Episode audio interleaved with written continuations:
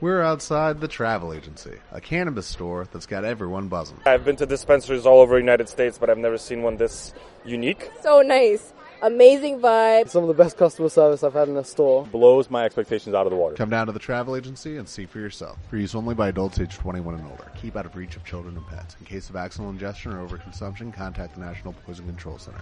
Consume responsibly. Hola, soy Miguel on the road de Superhéroe Semanal y yo voy a las FanCon 2016. Lo que más me gusta de FanCon es el torneo de Pokémon. Hola, soy María Santonja de Fans Fiction y yo voy a las FanCon. Lo que más me gusta de FanCon es la lucha libre. Hola, soy Isaac de Podcast Pro y yo voy a las FanCon 2016. Hola, soy Este Oliva de Atmósfera Cero y yo voy a las FanCon 2016. Lo que más me gusta de las FanCon es el escape room del instituto.